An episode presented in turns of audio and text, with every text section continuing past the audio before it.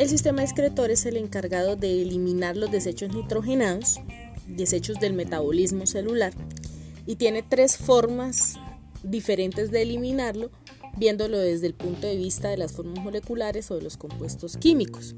Una es el amoníaco, otro es la urea y el otro es el ácido úrico. Para los peces que eliminan amoníaco, se les llama amoniotélicos. Entonces los animales que eliminan o expulsan sustancias de desecho nitrogenadas en forma de amoníaco se les llaman amoniotélicos.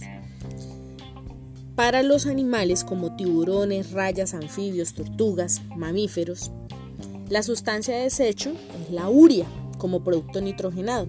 Entonces a estos animales se les llama ureotélicos.